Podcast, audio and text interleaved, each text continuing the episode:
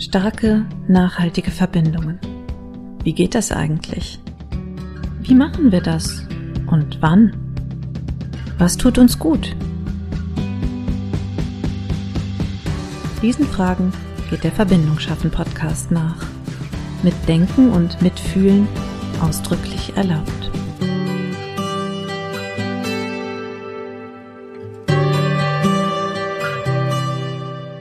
Herzlich willkommen zum Verbindung schaffen Podcast. Heute endlich, endlich mal wieder mit einem Gast, also mit einer Gästin sogar. Antje Tom Forde ist nämlich bei mir und Antje arbeitet im Bereich Social Media, im Bereich Kommunikation. Wir sind uns sowieso sehr nah, was das angeht. Sie schreibt natürlich auch ganz viel. Wir kennen uns. Ich habe darüber nachgedacht, Antje. Ich glaube, wir kennen uns von Twitter. Das war mein erster Gedanke und schon relativ lange auch immer mal wieder da gewesen. Wir kennen uns aber auch persönlich, weil wir mal uns getroffen haben auf Veranstaltung von Daniela Sprung von Blogger ABC. Da haben wir auf jeden Fall uns da beim Corporate Blog Barcamp mal getroffen in Dortmund und dann zusammen einen Kaffee getrunken. Aber das war schon auch deutlich vor Corona, muss ich sagen. Und seitdem online immer mal wieder, klar, man läuft sich so über den Weg. Aber ich glaube, das Wichtige bei unserer Verbindung ist, dass wir immer so geschaut haben, was, was geht denn so bei der anderen? Was macht die? Was ist neu? Was passiert da gerade? Und dadurch irgendwie immer in Kontakt gewesen, wenn auch nicht so super eng. Und Antje hört auch den Verbindung schaffen Podcast. Und weil ich ja weiß, dass sie seit Ende 2020 einen Buchblog hat, und ich sie auch immer mit Lesen verknüpfe. Und dann habe ich gesagt, okay, lass uns doch mal sprechen über die Verbindung zum Lesen, über die Verbindung zu Büchern, über die Verbindung zu Geschichten. Und Antje hat gesagt, klar, ich bin da. Und jetzt ist sie da. Hallo Antje. Ja, hallo Anna und vielen Dank, dass ich hier sein darf, dass ich in einem meiner Lieblingspodcasts sein darf. Wie schön ist das? Und es ist eine nette Vorstellung. Und ja, wir kennen uns von Twitter. Ja, Twitter. Damals war das auch noch ein guter Ort. So. Genau, zum Verbindung schaffen. Oh, total, ja. Super viele spannende Verbindungen sind da entstanden. Wäre auch mal ein Thema eigentlich, ne? Ja, das stimmt, genau. Ja. Ja. Ich gehe hier im Podcast ja immer auf die Suche nach Verbindung, Verbindung zu dem jeweiligen Thema, auch in den Lebensgeschichten. Daher Kannst du dich noch dran erinnern, wie du als Kind wahrscheinlich mit dem Lesen in Berührung gekommen bist? Und wie war das für dich? Ja, also meine Mutter, die hat total gerne gelesen. Meine Schwester hat auch super gern gelesen. Und ich weiß, ja, so in der Weihnachtszeit war das bei uns schon immer so, dass wir dann vom 1. Dezember bis zum 24. an hat meine Mutter mir halt was vorgelesen. Immer aus unterschiedlichen Weihnachtsbüchern. Ja, und dann kam ich in die Schule und ich habe mich leider ein bisschen schwer getan mit dem Lesen lernen. Also ich habe meine Mutter echt in den Wahnsinn getrieben. Und ja, ich habe das, glaube ich, erst am Ende der zweiten Klasse so richtig gelernt, dass ich dann so in der dritten Klasse flüssig lesen konnte. Also das war echt heftig ich glaube, ich habe das nicht begriffen, wie man die Buchstaben verbindet. Natürlich konnte ich so Sachen verstehen, ich konnte auch schreiben und so, aber so dieses richtige, dieses richtige Lesen, wie nennt man das, sinnentnehmende Lesen, dass man in so einer Geschichte sich verlieren kann, das ist dann erst später, später gekommen, so ab der dritten Klasse. Meine Mutter hat dann irgendwann in diesem Sommer, ich glaube, irgend, irgendein König, Königin hat da gerade geheiratet und solche Sachen fand ich total toll in dem Alter. Und dann hat sie gesagt, ja, ich lege dir jetzt die Zeitung hier hin und du guckst jetzt einfach, dass du das irgendwie alleine schaffst. Ja, und irgendwie war das für mich dann, ob das so, so ein Ansporn war oder vielleicht einfach nur noch dieser fehlende Funke. Weil meine Mutter, die hat alles mit mir gemacht, ne? So dieses Verbinden, mhm. Buchstabieren und also da bin ich ihr wirklich dankbar für, dass sie so am Ball geblieben ist. Ja, aber das war jetzt, glaube ich, dann wirklich so, das wollte ich unbedingt lesen. Wichtige mhm. Informationen. Also ich wollte nicht ins Weltall zu dem Zeitpunkt. Das wollte ich vorher oder danach. Aber da war es super wichtig für mich, alles über diese Hochzeit zu erfahren. Das ist tatsächlich spannend. Also da habe ich ja nie Interesse dran gehabt. Aber auch bei mir war es so, dass meine Mutter mir das Lesen beigebracht hat. Mm, aber das war schon bevor ich in die Schule kam, weil ich es unbedingt hm? lernen wollte, lernen musste, um bei uns in der Familie mitzumachen bei den, bei den Leseritualen. Und bei mir war es so, dass mir ganz lange meine Brüder nicht geglaubt haben, dass ich es kann. Weil wir haben halt alle für sich, also jeder hat für sich gelesen, leise. Und ja, gut, da kannst du natürlich auch so tun, als ob und immer nur die Seiten umblättern oder nur die Bilder gucken oder so. Und dann haben die mir immer das nicht geglaubt, dass ich es kann. Sehr spannend. Wie war das denn, als du dann für dich entdeckt hast, okay, jetzt mit dem Lesen und ich weiß jetzt, wie das mit den Königinnen und den, der Krönung ist oder was auch immer. Welche Geschichten hast du dir dann ausgesucht, als du das dann gemerkt hast, okay, jetzt weiß ich, wie es läuft? Also danach habe ich dann echt alles gelesen. Also ich war dann auch in der Bücherei mhm. und ich weiß, in einem Sommer bin ich da mal mit dem Fahrrad hingefahren. Also ich bin eigentlich fast immer mit dem Fahrrad hingefahren und habe mir den Fahrradkorb, ich glaube, da waren 40 Bücher von irgendeiner Abenteuerserie drin. Also das war, das war jetzt nicht Enid Blyton, das war irgendeine andere Abenteuerserie. Fünf Freunde habe ich natürlich auch gelesen, Dolly, Honey und Nanny und ja, eigentlich habe ich alles gelesen. Da war ich auch echt nicht wählerisch. Was ich schon immer ganz nett fand, waren so Fantasy-Geschichten. Das, das kam da noch so ein bisschen so auf und ich weiß noch, als ich Momo gelesen habe, das habe ich morgens angefangen und abends war ich durch.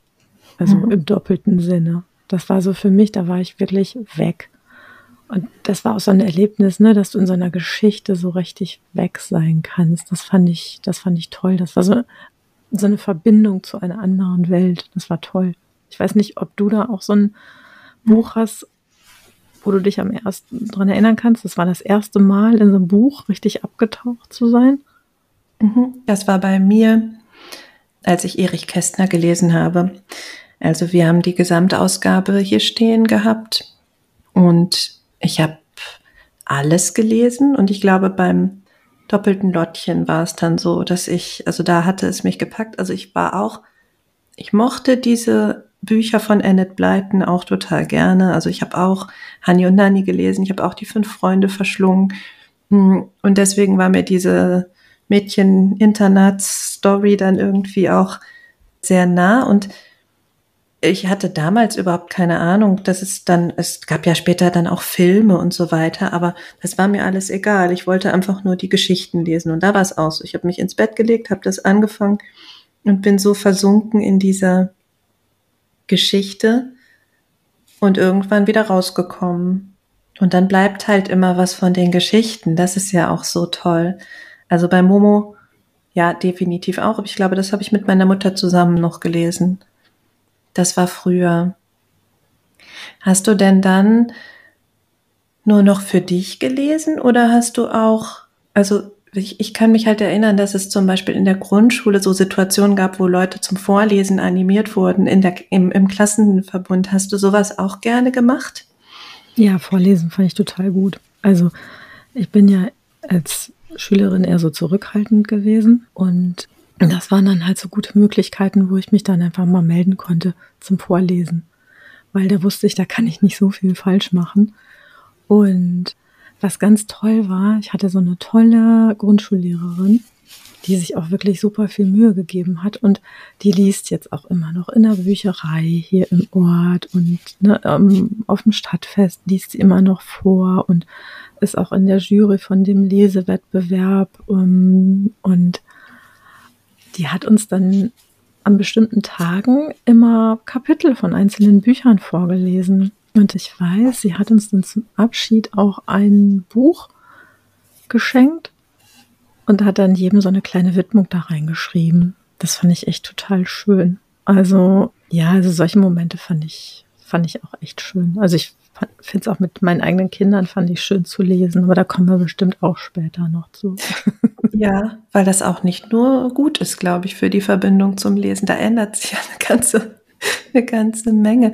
Aber wo du jetzt eben sagtest, auch Enid Blyton und die fünf Freunde und so weiter, wenn Bücher also so sehr viele Bände haben, also so Buchreihen. Es gibt ja Leute, denen ist das egal.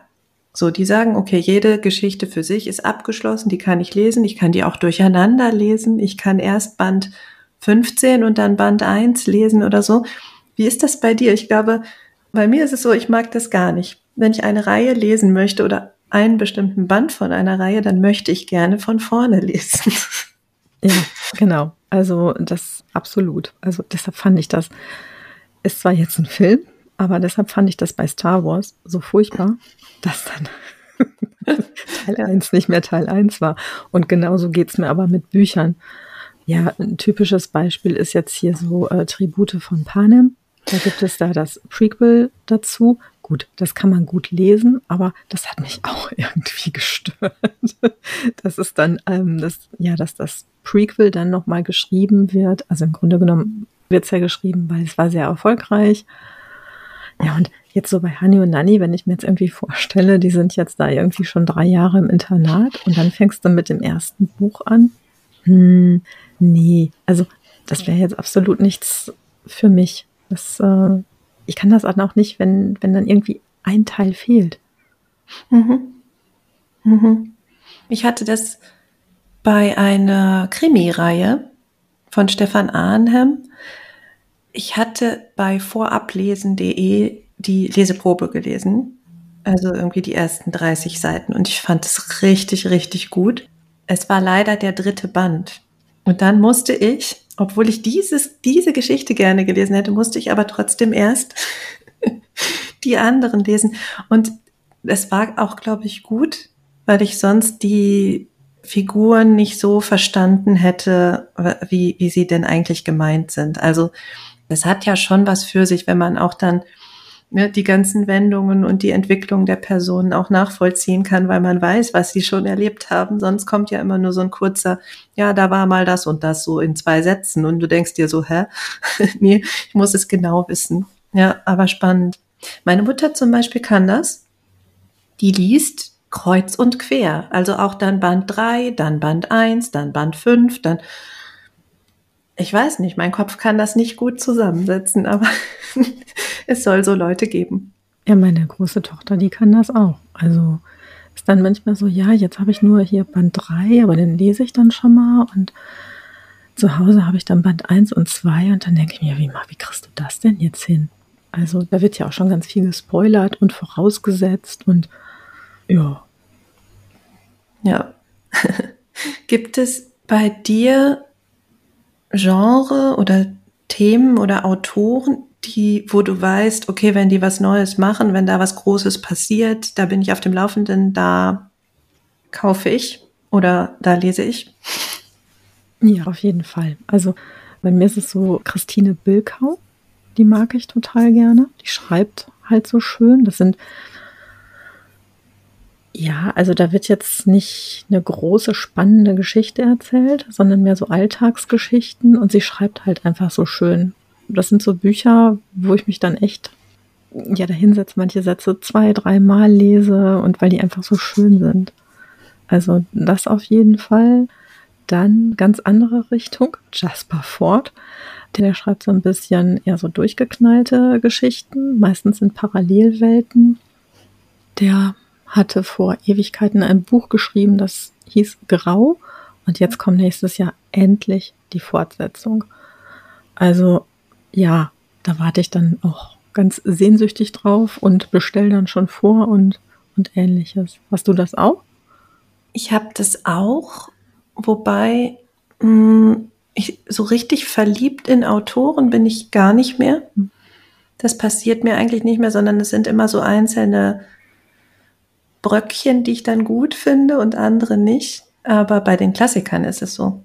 Also okay. ich glaube, ich, ich habe alles von Goethe gelesen, was es zu lesen gab. Nicht nur die Werke, sondern auch dann die Briefe, also die Briefwechsel und auch dann Sachen über ihn. Also es gab so eine Phase, wo ich, ich war so verliebt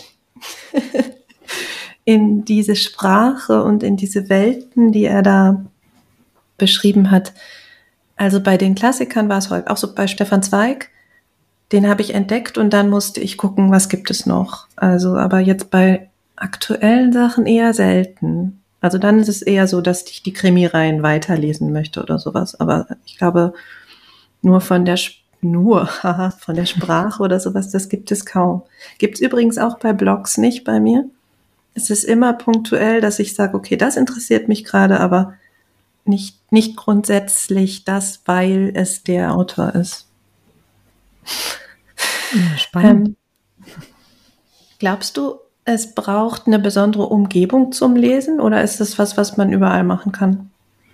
Mm, also ich lese eigentlich so ziemlich überall, obwohl ich merke, je älter ich werde, desto lärmempfindlicher werde ich. Aber ich habe auch meistens irgendwie ein Buch in der Tasche.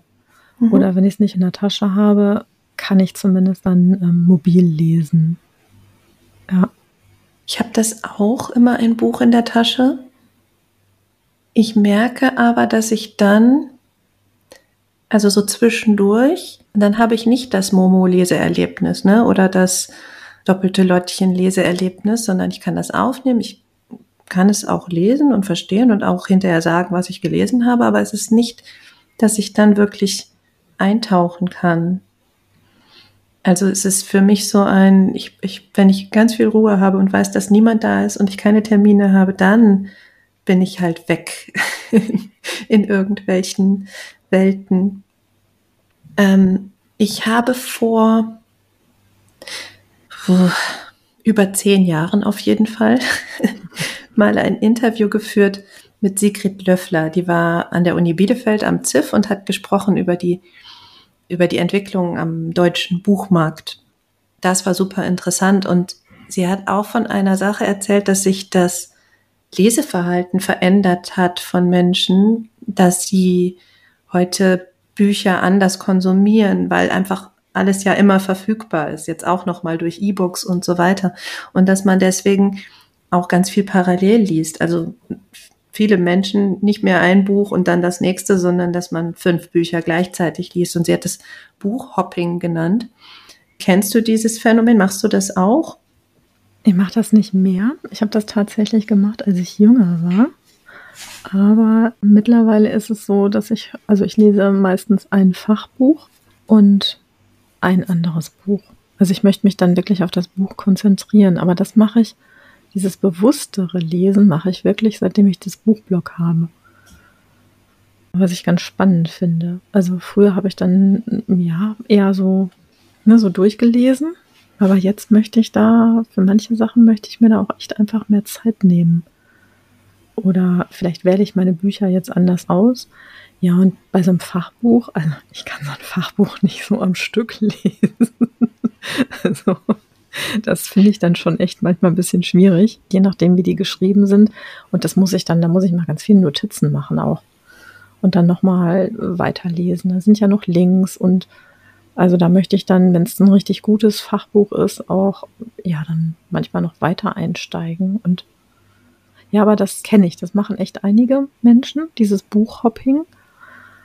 Und ja, das finde ich spannend. Das ist echt so ein bisschen, als ob du viele Tabs auf hast oder ganz viele Bälle jonglierst. Also ich weiß nicht, wie die schaffen, die Geschichten dann nicht miteinander zu vermischen. Mhm. Ich, ich fürchte fast, es ist eine Art auch zu denken. Also ich bin die mit den 80 Tabs auch. Und ich glaube fast, es ist bei mir noch nicht mal so extrem, wenn ich meinen Sohn beobachte, was der macht der ist in seinem Zimmer, liest ein Buch und hört gleichzeitig ein Hörbuch. Also nicht Musik, sondern er hört ein Hörbuch. Und hinterher weiß er, was in beiden Geschichten passiert ist. Und da denke ich mir auch, okay, das ist für mich, also auch für mich zu viel. Aber in den Geschichten springen, das, das kann ich auch, weil ich gerade irgendwie, weiß ich nicht, jetzt brauche ich die Sprache oder den Input oder jetzt muss es wieder was anderes sein. Hm, du hast jetzt eben ganz kurz schon gesagt, dass du Bücher jetzt anders liest, weil du ja weißt, dass du drüber schreiben willst. Magst du darüber noch mal berichten, weil das finde ich total spannend. Also wie bist du dann langsamer oder ist das, dass du dir Notizen machst, nebenbei schon mal Pausen machst? Ich würde gerne wissen, wie sowas entsteht.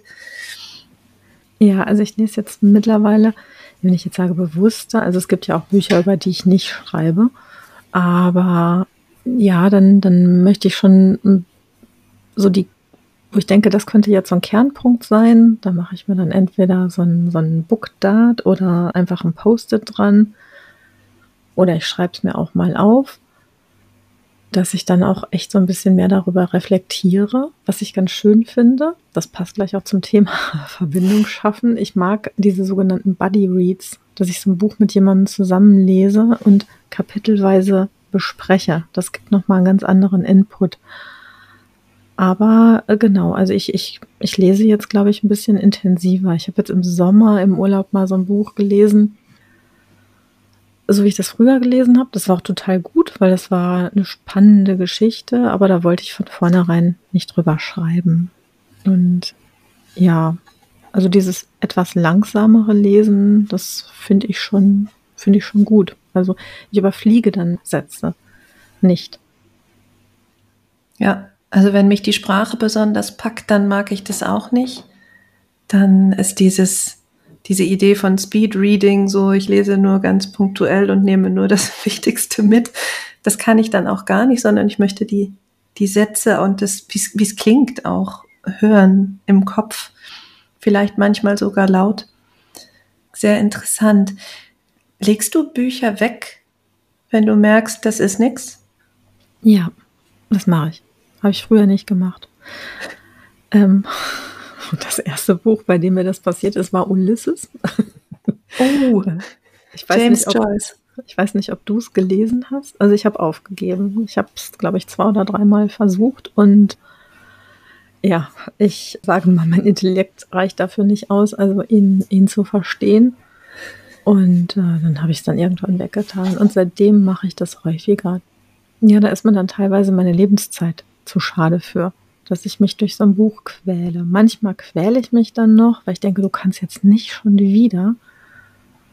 Ja, das ähm, manchmal passiert sowas auch bei Rezensionsexemplaren, was ich sehr schade finde.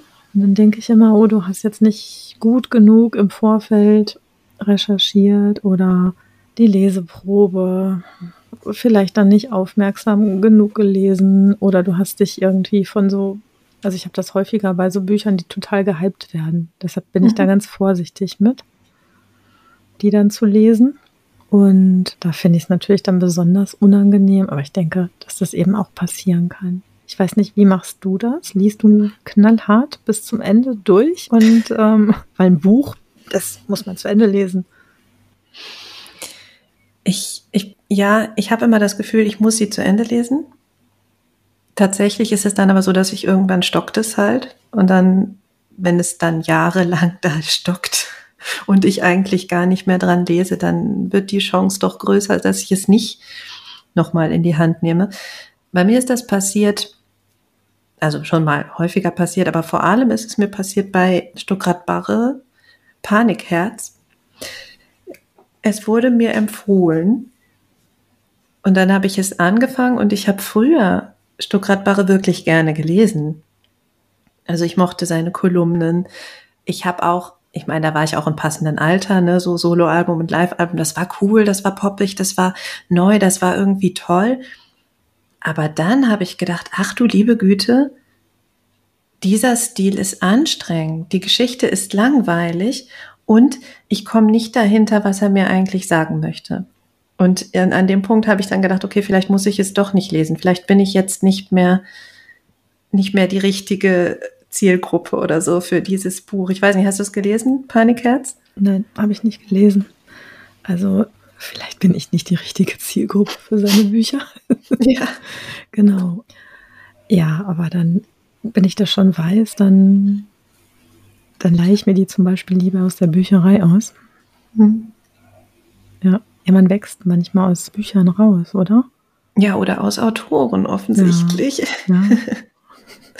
Also ich fand den wirklich richtig gut. Und dann habe ich, das ist jetzt auch noch gar nicht so lange her, da habe ich noch mal reingeguckt in die Kolumnen. Also Remix ist ja als Buch dann noch mal erschienen, die, die er damals geschrieben hat. Und dann habe ich es gelesen und dachte so, okay, das ist auch ziemlich 90er irgendwie, ne?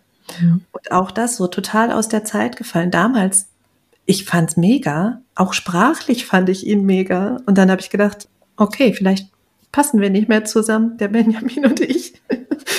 Aber auch das ist okay. Jetzt kann ich vielleicht mich auch trennen von diesen Büchern, die da seit Jahren im Regal stehen. Das können vielleicht andere Leute lesen.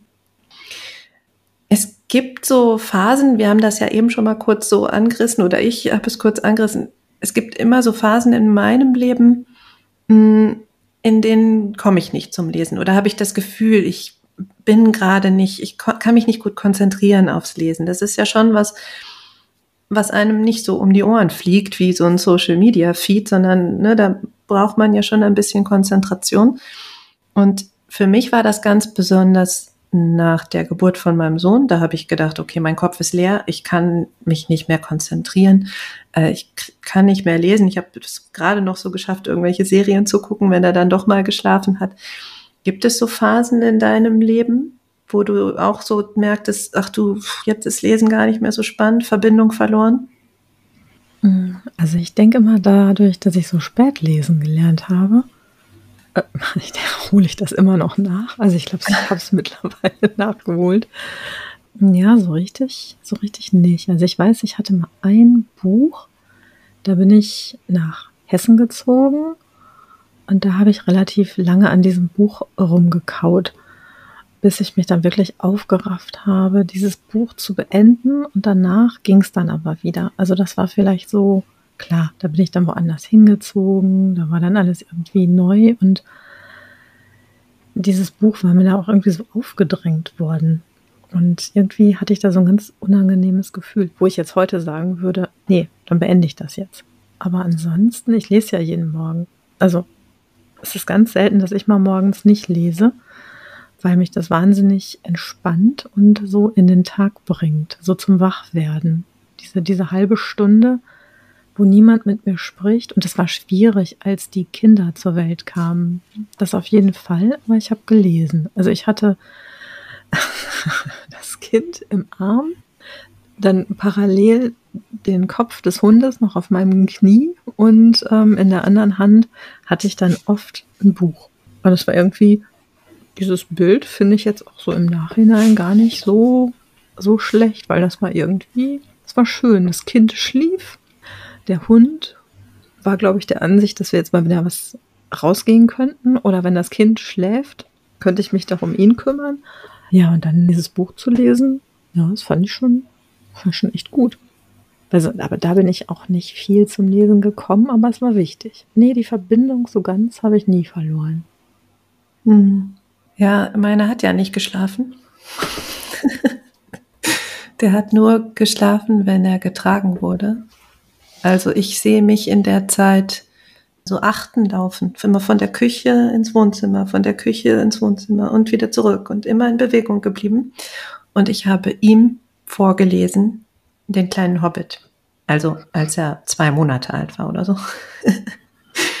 also das stimmt schon, ich habe auch gelesen, aber es war anderes Lesen. Mhm. Und es war so, ja, eher aus der, aus der Not heraus. Ich fand aber, wo wir jetzt schon das Thema mit den Kindern haben, super spannend, die Geschichten, die ich damals als Kind vorgelesen bekommen habe, nochmal zu entdecken. Ich hatte das Gefühl, es ist doch nicht so viel hängen geblieben, wie ich dachte. Also sprachlich ja schon mal gar nicht. Da bist du ja gar nicht aufnahmefähig, glaube ich, als Kind, das zu erfassen, dass es unterschiedliche Worte gibt, um eine Geschichte zu erzählen.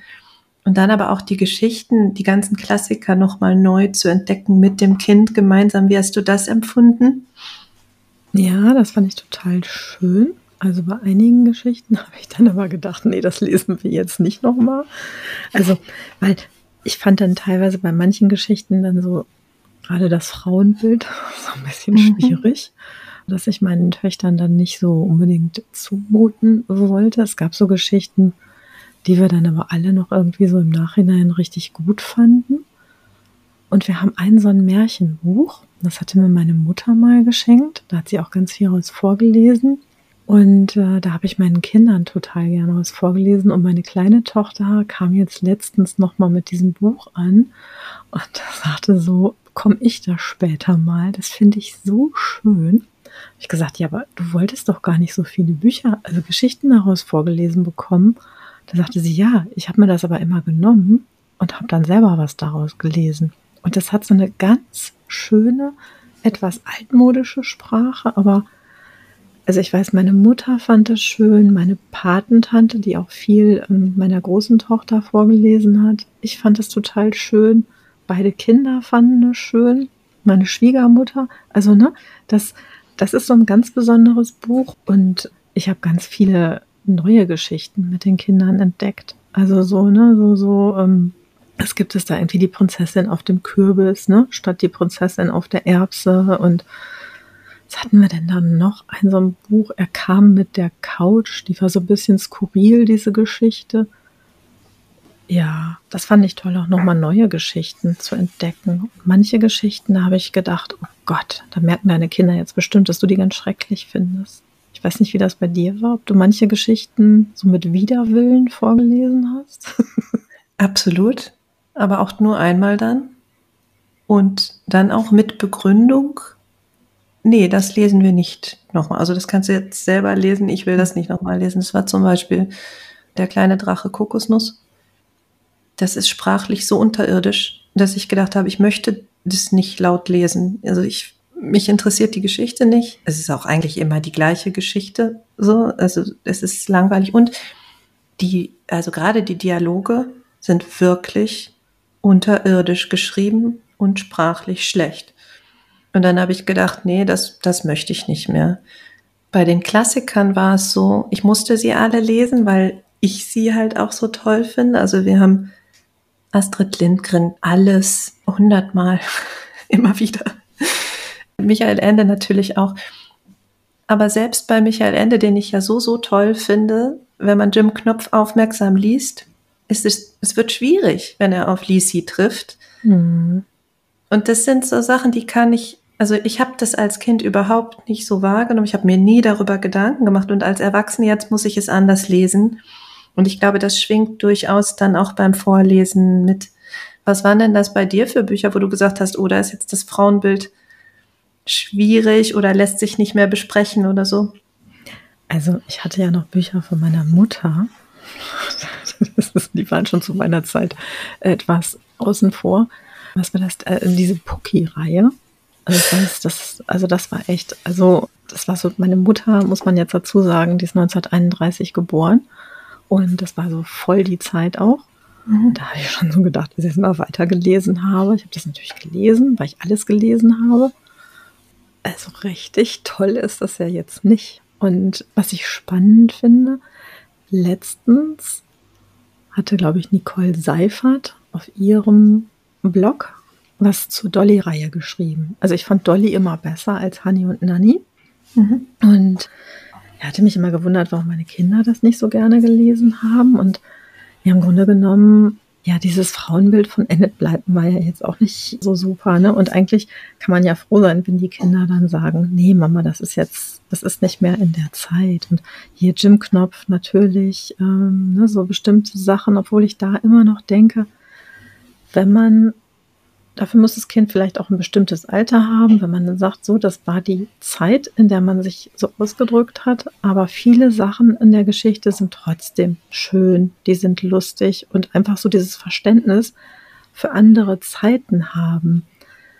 Dass man die Zeiten vielleicht dadurch auch ein bisschen besser einordnen kann, was man in dem Moment als Kind vielleicht noch nicht kann, aber so ein paar Jahre später. Das hat sich ja auch alles erst so entwickelt bis, bis wir dahin kamen, wo wir gerade sind und wo wir uns vielleicht gerade jetzt wieder zurückentwickeln. Wie gruselig. Ja, aber das, das waren eben so solche Bücher und ich fand so manche Sachen. Ich finde immer bei Kinderbüchern, wenn Kinderbücher so geschrieben sind oder Jugendbücher, dass sie auch Erwachsene vielleicht zum Lachen bringen, zum Nachdenken bringen, das sind gute Bücher. Weil es gibt ja so diese gewollten Kindergeschichten, wo du auch merkst, dass Kinder da schon abschalten so schade ist. Ja, ja, total. Also ich habe das mit meinem Sohn auch gemacht, dass wir immer dann besprechen, was wir gelesen haben. Und ich lese dem ja jetzt immer noch vor, obwohl mir mal gesagt wurde, nein, Viertklässler, den muss man nicht mehr vorlesen. für uns ist das total schön. Wir lesen einfach total gerne zusammen und für uns gehört es auch zusammen, dass wir dann darüber sprechen. Also wir sind jetzt bei den fünf Freunden auch angekommen und das, auch das ist nochmal interessant für mich, weil ich habe eigentlich immer nur die Abenteuergeschichte, nie die Charaktere. Ich habe nie darüber nachgedacht, warum Julius so und Anne so. Und Anne, oh, das ist schon anstrengend. Also wenn ich dann wieder lese, sie fand es so schön, die Höhle schön zu gestalten und die Betten zu machen und sowas. Und ich habe gedacht, ja, okay, solche Menschen gibt es. und es gibt ja auch die die, den Gegencharakter sozusagen dann, George.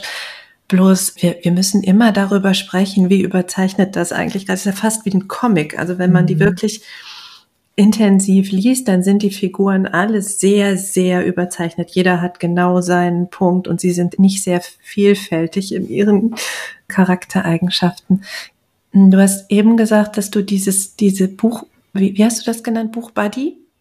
Buddy Read. Mhm. So in etwa empfinde ich das immer, wenn ich es mit meinem Sohn gemeinsam lese. Also ich finde wirklich dieses Zusammenlesen total schön. Aber erzähl doch mal was zu dem Buddy Read. Was, wo kommt es her? Wo hast du deinen Buddy gefunden?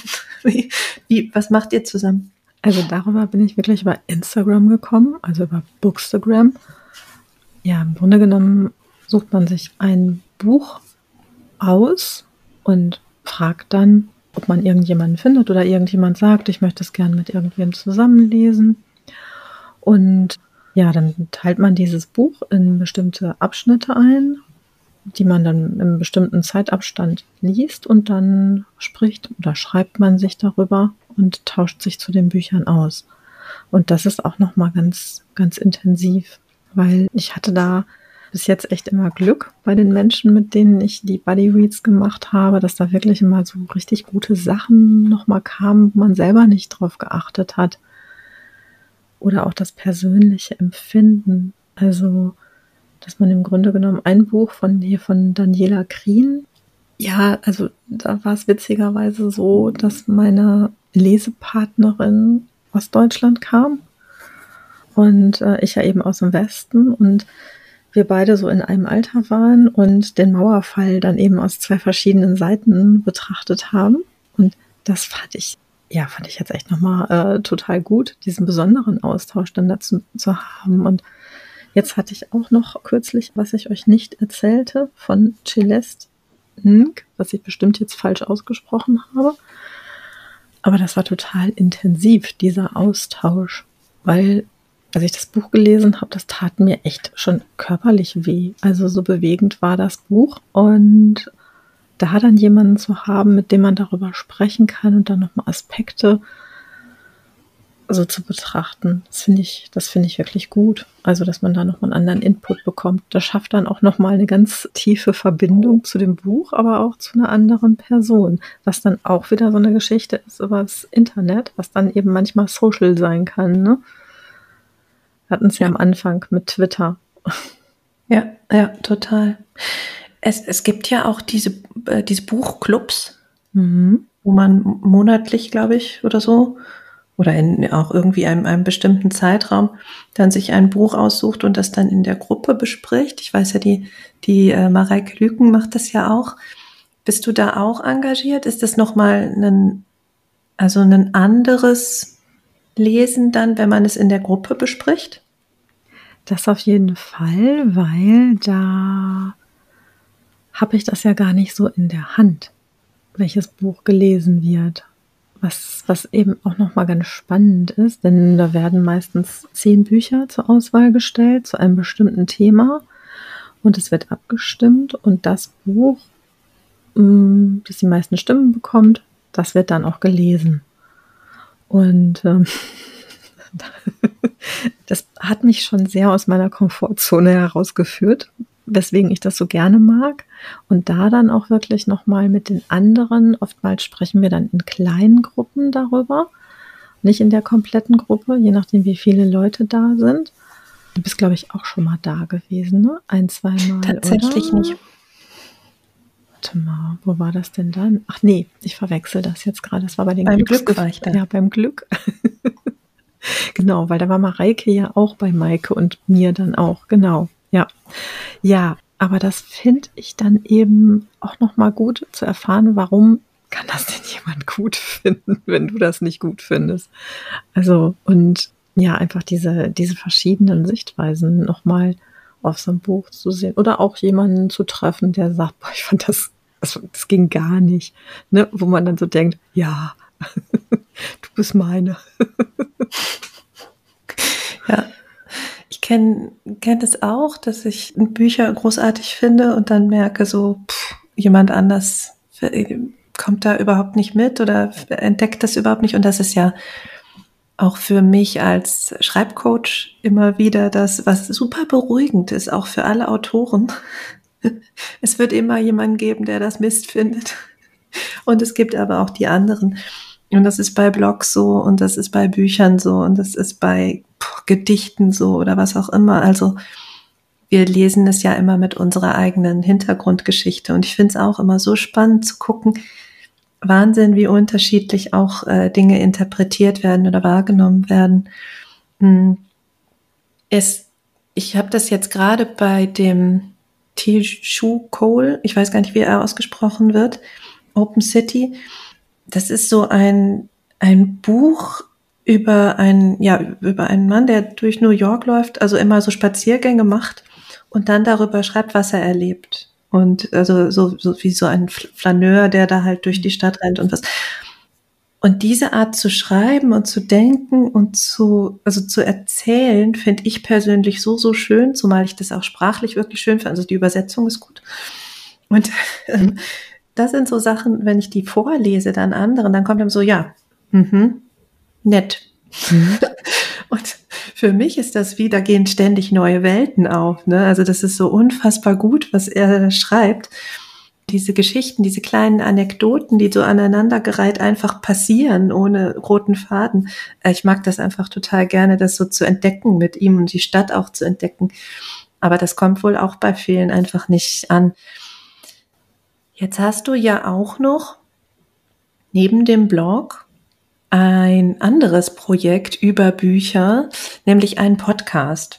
Und das ist dann ja nicht nur Bücher lesen und Bücher besprechen, sondern über Bücher sprechen. Erzähl doch mal von dem Podcast, die Bücherstaplerin. Genau, die Bücherstaplerin Podcast.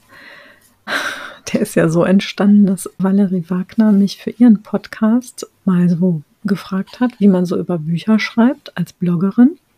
Und danach haben wir dann gesagt, auch eigentlich könnten wir auch einen Podcast machen. Ich glaube, du kennst solche Geschichten. So entstehen Podcasts immer, glaube ich. und ähm, ja, und das ist wirklich nochmal anders, finde ich, weil beim Lesen, ja, da denke ich dann doch schon mal ein bisschen drüber nach und verändere dann vielleicht auch nochmal eine Formulierung. Aber wenn du so einen Podcast hast, du kannst den ja nicht so schneiden, dass wirklich nachher jedes Wort ganz fein säuberlich aneinandergereiht ist. Und ja, das ist dann auch noch mal ganz interessant und äh, ich will jetzt nicht sagen, dass ich jetzt auf den Gedanken kommen würde, so ein Buch total zu verreißen oder irgendwie was, weil das finde ich dann auch nicht schön, weil es ist ja so, irgendjemand findet das Buch gut.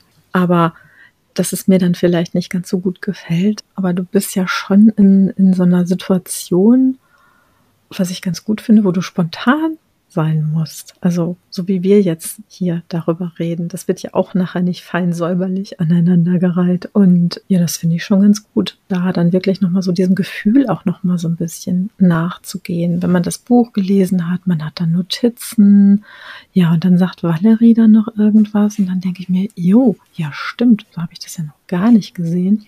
Und dann fällt natürlich das, was ich eigentlich sagen wollte, ähm, erfährt dann vielleicht nochmal eine Änderung im Nachhinein, weil ich diesen Punkt noch nicht gesehen habe. Das ist ja dann, dann auch so. Obwohl das Schöne an so einem Podcast, an so einem Buchcast ist ja auch, dass du, ja, da gibt es ja auch keine Regeln für. Ne? Also wir lesen ja mal so ein Buch zusammen, ne? also jeder für sich und sprechen dann darüber oder empfehlen unsere Lieblingsbücher, wobei Valerie ganz andere Sachen liest als ich. Wenn Ne, so eine kleine Schnittmenge haben wir schon. Oder wir reden dann mit unseren Gästen, was ja dann auch nochmal toll ist. Ja, ich finde, das äh, schafft nochmal eine andere Verbindung auf jeden Fall zu Büchern und auch zu Menschen, wie die Bücher lesen, wie man das so annimmt. Und man, ich finde, ich denke da dann auch häufiger drüber nach, über solche Sachen. Ja, genau. Es ist total interessant, dass du gesagt hast, du verreist Bücher nicht oder nicht total. Ich habe ja auch mal fürs, fürs Radio Buchrezensionen, also nicht nur Bücher, sondern auch Theaterstücke und so weiter, aber auch eben Bücher. Und ich habe teilweise auch Bücher dann rezensiert, wo ich von vornherein wusste, dass ich sie wahrscheinlich nicht gut finden würde. Zum Beispiel, ich habe ein Buch rezensiert von Sonja Kraus. Ich weiß nicht gar nicht mehr, wie der Titel, wenn das Leben dir Zitronen gibt, macht Tequila draus oder sowas. Also irgendwie sowas in der Richtung. Ja. Ich recherchiere das für euch nach und dann könnt ihr es lesen, wenn ihr wollt, aber empfehlen würde ich es nicht. Spannend war, ich habe selbst an diesem Buch etwas Gutes gefunden, habe es aber trotzdem verrissen. Es gab auch Bücher, die wir zugeschickt bekommen haben dann. Also die Verlage schicken ja auch einfach so an die Redaktion. Du bestellst das ja nicht. Gerade hier von so einem kleineren Bielefelder Verlag, der uns immer die Ergüsse schickte hier von den, den neuesten Krimi-Autoren. Ganz schwierig. Also da habe ich mal auch wirklich eine richtig böse Rezension gemacht, weil ich dachte, meine Güte, also das sollte nicht weitergehen, was die zwei da fabrizieren. Das ist aber so ein Autorenduo. Ich habe dem Verlag das natürlich auch geschickt. Wir schicken ja immer dann die, die Belegexemplare von unseren Rezensionen. Die waren nicht glücklich. Diese Reihe von diesem Autorenduo umfasst mittlerweile mehrere Bücher. Also die haben das weitergemacht. Es scheint zu funktionieren für gewisse Menschen. Mhm. Also ich glaube, es ist halt immer nur eine, eine Sichtweise auf das Buch. Und ich glaube, wir dürfen auch mal sagen, wenn wir was blöd finden. Ich verstehe aber auch den Gedanken, da hat sich jemand Mühe gegeben und wir müssen irgendwie gucken, da ist doch irgendwas Gutes drin. Das ist auf jeden Fall ein interessanter Punkt, weil es ja auch eben öffentlich ist. Ne? Die lesen das ja vielleicht schon, was über sie geschrieben wird, es sei denn, es sind Klassiker und die Autoren sind schon tot, dann ist es natürlich was anderes. Würdest du sagen, es macht einen Unterschied, ein Werk analog zu lesen und digital? Also wenn du jetzt mit deinem E-Book-Reader liest, ist das was anderes, als wenn du ein Buch in der Hand hast? Total. Also für mich absolut. Also ich mag das lieber, so ein Buch wirklich in der Hand zu halten. Das ist für mich dann auch ein echtes Buch. und ja, E-Books lese ich schon, aber das ist für mich nicht so richtig das Gleiche. Also ich mag auch einfach so dieses ja, da vielleicht dann so ein Post-it reinzumachen oder ne, was reinzulegen, eine Notiz. Natürlich kann man am E-Book-Reader, kann man sich auch Notizen machen, markieren und alles, aber das ist für mich nicht, also das ist für mich nicht vergleichbar. Ich lese E-Books, ja, wenn ich jetzt zum Beispiel irgendwo hin im Zug sitze oder im Auto oder irgend, also wenn ich Beifahrerin bin. Natürlich. Also, wo mhm. ich jetzt wenig Gepäck dabei haben muss, aber ich lese Bücher schon wirklich lieber so. Ich würde aber gern noch mal was, also manchmal sage ich schon, dass mir ein Buch nicht gefallen hat, dann nenne ich auch die Gründe dafür und sage schon, also das hatte ich letztens gemacht bei einem Buch, weil ich das echt schwierig fand, aber da schreibe ich dann trotzdem keine Rezension drüber. Also ja, also bei manchen Büchern schreibe ich dann auch, für wen das dann eher geeignet wäre, mal dazu. Ja, genau, aber ich möchte jetzt nicht irgendwie so, ja, so im Grunde genommen, boah, das war jetzt so, so schlecht, ne? Also das, das finde ich dann, es wäre vielleicht was anderes, wenn man das jetzt wirklich so richtig professionell machen würde, ne? Wenn ich jetzt, so wie du sagst, wenn du bei so einem Sender arbeitest oder so, dann kann ich ja nicht sagen, nee, das rezensiere ich jetzt nicht. Das haben wir hier auf dem Programmpunkt, das haben wir als Punkt. Da muss man dann ja schon was dazu sagen.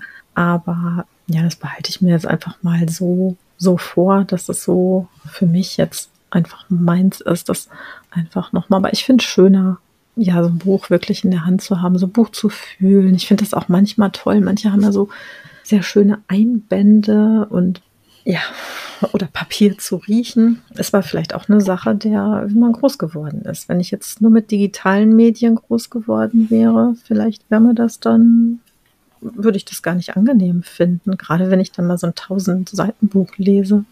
Ja. Ist das bei dir? Ja, bei mir auch.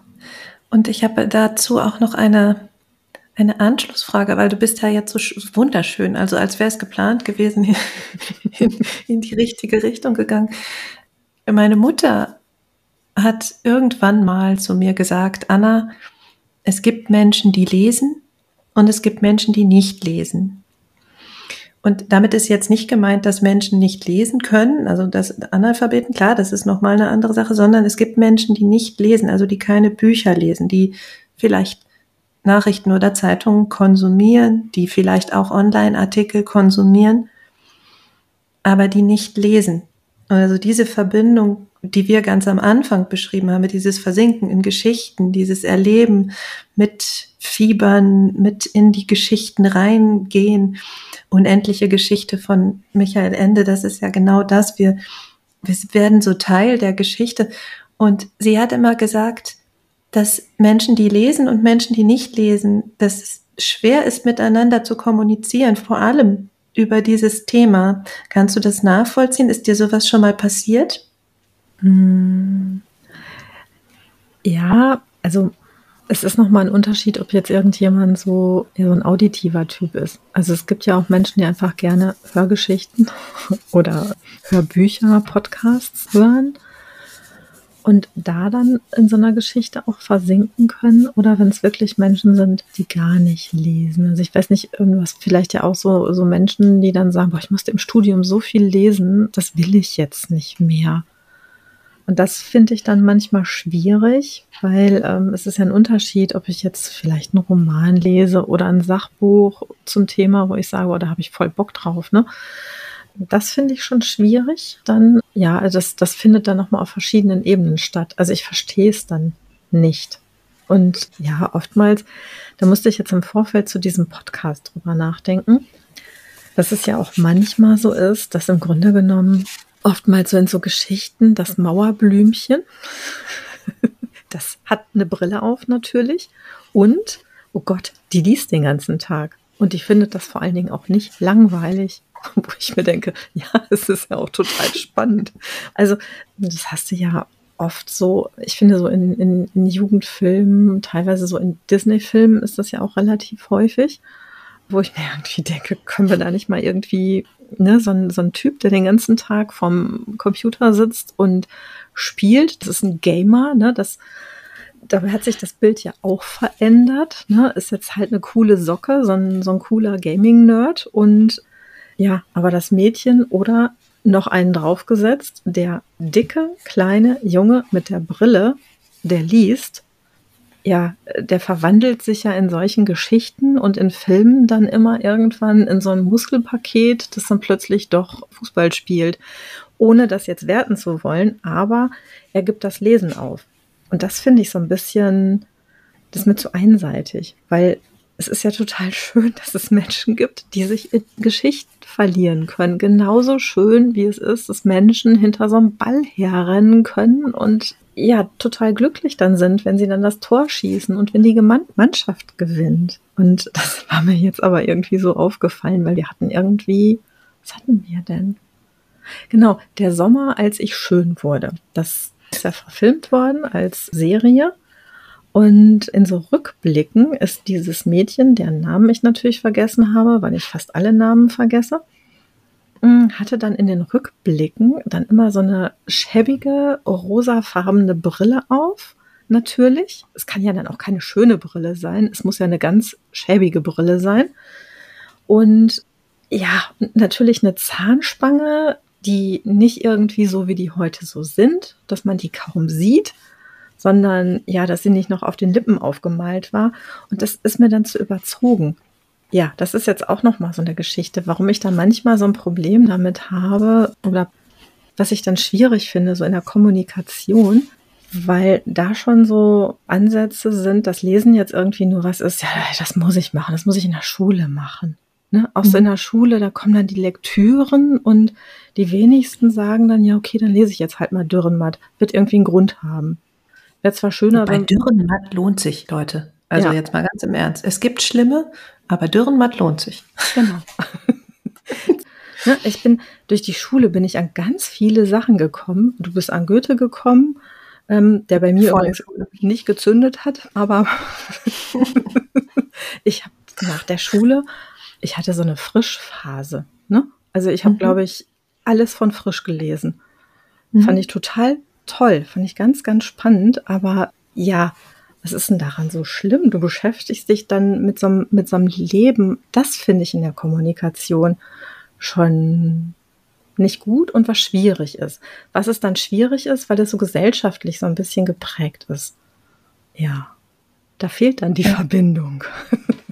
Ja, also es ist jedenfalls eine, ja, nicht, nicht gerade eine stärkende, ne? Mhm. Also dieses Bild von Lesen als, als uncooles Hobby, als ja. vielleicht auch als Bremse, ne? So du liest und deswegen hast du keine Zeit für die coolen Sachen oder so. Das stimmt total. Also vielleicht braucht das Buch ein, ein Imagewechsel. Ja. Und die Buchclubs müssen vielleicht für coole Leute auch attraktiv gemacht werden. Ist ja Booktalk, ne? Also Booktalk ist ja so eine Geschichte.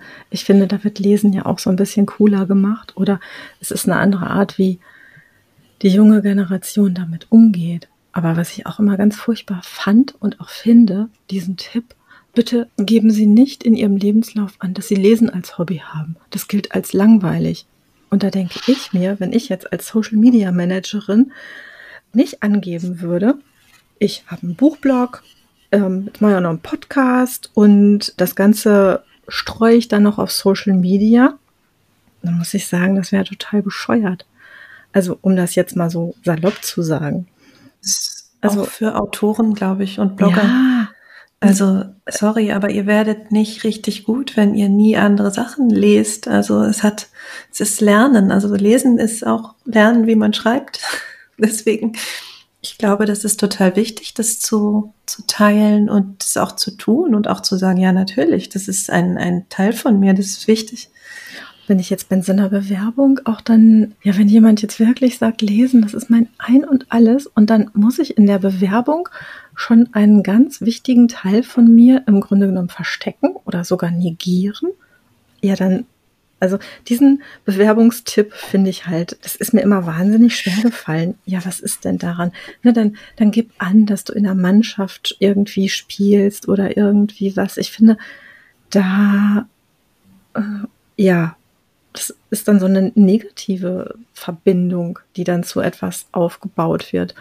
Und da finde ich jetzt zum Beispiel BookTok macht das jetzt irgendwie anders ne, das ist, die machen das ja schon ganz gut oder auch auf, auf Instagram. Das ist ja auch nochmal was anderes, wie jüngere Menschen das machen, aber das ist so spielerischer und es geht so nach außen.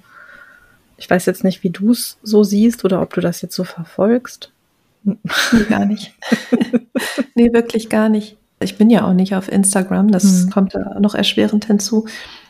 Und ich habe, mh, mm, was mein Lesen angeht, ist ja auch mein Lesen. Also ich habe mhm. gar nicht so sehr dieses, diesen großen Bedarf an, an, an Austausch, außer mit meinen Lieblingsmenschen. So, da freue ich mich mhm. immer, wenn die was dazu zu sagen haben. Ja, vielleicht braucht es auch andere Worte dafür. Also vielleicht schreibst du in die Bewerbung halt nicht, dass du gerne liest oder das Lesen dein Hobby ist, sondern dass du Welten entdeckst und Sprache entdeckst und Geschichten neu erzählen lernst und erleben lernst und dass du lernst, die Welt anders zu sehen, mit anderer Leute mhm. Augen, in anderer Leute Worten. Also es gibt so viel Verbindendes am Lesen, dass ich, dass ich gerne auch häufiger hören würde oder sehen würde. Also wir können vielleicht eine Kampagne mal machen. Mehr, mehr lesen. Genau. ja, ja, absolut. Was ganz häufig und immer wieder beschrieben wird, übrigens auch auf Social Media, ist dieser SUB, mhm. der, der Stapel ungelesener Bücher. Ich habe ganz viele davon, weil ich auch so ein Opfer bin. Also wenn ich eine geile Rezension lese, dann möchte ich dieses Buch gerne besitzen. Ich versuche immer, mich zu disziplinieren und zu sagen, nein, du kannst dir auch Dinge ausleihen. Es gibt Büchereien. Wir haben eine wirklich schöne Stadtbibliothek hier in Bielefeld mehrere auch eigentlich. Ich könnte es borgen, aber ich kaufe auch manchmal einfach gerne Bücher. Auch weil irgendwas gut gelaufen ist oder weil ich ein Geschenk für Junior kaufe und mir dann eins mitbestelle oder so. Hast du so einen Stapel und was macht der mit dir? Also ich habe ganz viele verschiedene Sachen schon gehört, dass er Druck macht, dass er ein schlechtes Gewissen macht. Oh mein Gott, ich muss noch so viel lesen. Oh, ich darf nicht noch mehr Bücher kaufen. Macht er vielleicht Vorfreude auch? So, wow, das habe ich alles noch vor mir. Was, was macht er? Alles, alles von dem, was du gesagt hast. ähm, da ich das Mikro hier ja so kunstvoll aufgebaut habe, auf einem Bücherstapel, ähm, äh, kann ich dir das jetzt leider gar nicht zeigen. Also ich habe, glaube ich, über 100 Bücher, die ich noch nicht gelesen habe. Und bei einigen denke ich mir, boah, warum hast du das eigentlich gekauft? Ne? Das sind so diese Bücher, die so ein schlechtes Gewissen verursachen. Und bei anderen Büchern denke ich, da, oh, da freue ich mich schon drauf, wenn ich dafür genau die richtige Stimmung habe.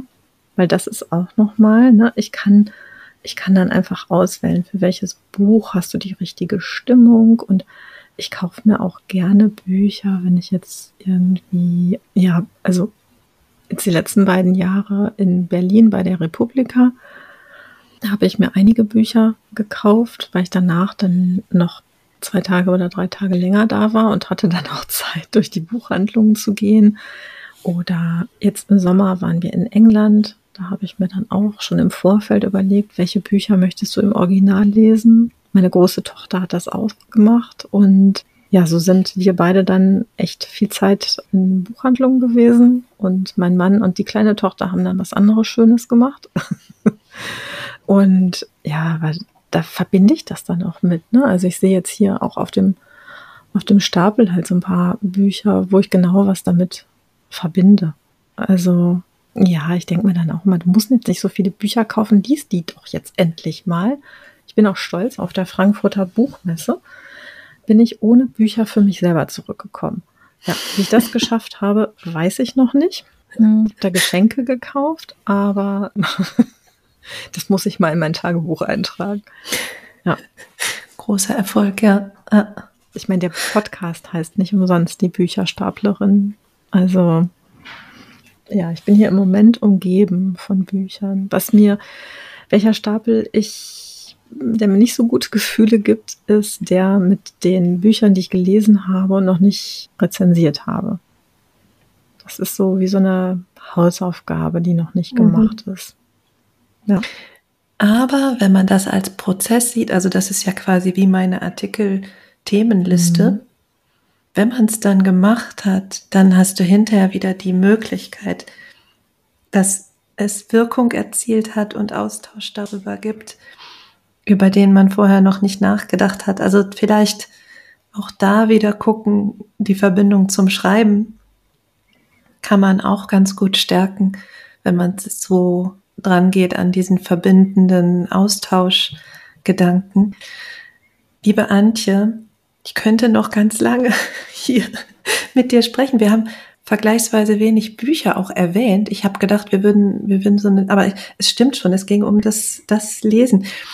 Trotzdem, ein, ein, ein Buchtipp vielleicht kannst du noch geben. Was, was wäre vielleicht ein Buch für dich, wo du sagst, das ist eins, wo die Verbindung zum Lesen gestärkt wird oder für Leute, die gerade vielleicht hadern mit dem Lesen oder sich nicht motivieren können oder keine, keinen Kopf dafür haben. Was wäre ein Buch, das du empfehlen würdest? Also Menschen ein Buch zu empfehlen, die gerade nicht lesen können, das finde ich jetzt gerade ein bisschen schwierig. Ich kann aber sagen, welches Buch ich total schön finde, um sich so so ein bisschen die Magie, die Bücher und Lesen so entfaltet haben im Laufe der Jahrhunderte oder Jahrtausende. Das ist von Irene Vallejo, Papyrus. Da geht es um die Geschichte der Bücher und auch des Lesens. Und das ist ein Sachbuch aus dem Diogenes Verlag. Und es erzählt im Grunde genommen, also Alexander der Große hat halt Reiter ausgeschickt. Und die sollen alle ein Exemplar von jedem Buch, das bislang geschrieben wurde, für die große Bibliothek in Alexandria einsammeln. Also fängt eigentlich schon ne, mit so einer richtigen Hook an, wo du sagst, mhm. ja, da Mega-Geschichte, die jetzt kommt. Ne? Also mhm. da ist ja dann auch alles im Grunde genommen drin, ne? mit ja, Kämpfen und Liebe und Verlust und Wiederaufbau. Und es ist gleichzeitig eine Kulturgeschichte. Ne? Also wer hat zu welcher Zeit gelesen? Wie hat sich das entwickelt? Und was ich nochmal total schön finde, das beschreibt sie auch, da haben wir auch schon drüber geredet, wie schön das ist, wenn du mit deinem Kind oder vielleicht deinem Patenkind im Arm sitzt und liest. Also erst so dieses Vorlesen oder Wimmelbücher angucken und dann, was ich total gerne mit meinen Kindern gemacht habe, übrigens auch noch vierte Klasse, wir haben gemeinsam gelesen. Wir haben uns dann Bücher rausgesucht und das Kind hat ein Kapitel gelesen, ich habe ein Kapitel gelesen. Und da schreibt sie eben auch, ne, wie sie das so getragen hat, dass ihre Mutter das mit ihr gemacht hat und dass sie das eben auch macht. Also das wäre jetzt so für mich. Und da werden ganz viele sagen, wenn sie es sehen, oh, das ist mir jetzt ein bisschen zu schwer. Aber es ist ein wunder, wunderschönes Buch. Wirklich. Vielleicht hat man die Beziehung zum Lesen schon, aber das ist so, für mich hat es jetzt nochmal eine ganz besondere Verbindung geschafft. Weil sie es geschafft hat, übrigens ein Sachbuch so poetisch zu schreiben. Auch eine Verbindung zwischen zwei, zwei Genres im Grunde genommen. Ja. Super schön. Ja, vielen, vielen Dank dafür. Ich glaube, es gibt ganz viele Möglichkeiten, sich mit dem Lesen zu verbinden, über das Lesen zu verbinden. Mm, und ja, es hat so viele Facetten. Es ist eben nicht nur die Geschichte, sondern auch die die Form der Darstellung. Also schön, dass du das jetzt auch nochmal gesagt hast. Das ist für mich auch, manche Bücher sind sprachlich einfach so, so schön, dass ich da gar nicht groß drüber nachdenken muss, ob ich sie lese, wann ich sie lese, wie ich sie lese, sondern ich, ich lasse mich einfach verzaubern davon. Deswegen auch da, also es gibt einem ja auch was zurück, diese Verbindung. Das ist nicht nur Aufwand oder Zeit, die wir verbringen, sondern da ist so viel drin, was wir dann wieder mit rausnehmen an Inspiration und an ja, Erfahrung und Entdecken und die Neugier daran, dann weiterzugehen und weiter zu denken, darauf rumzudenken.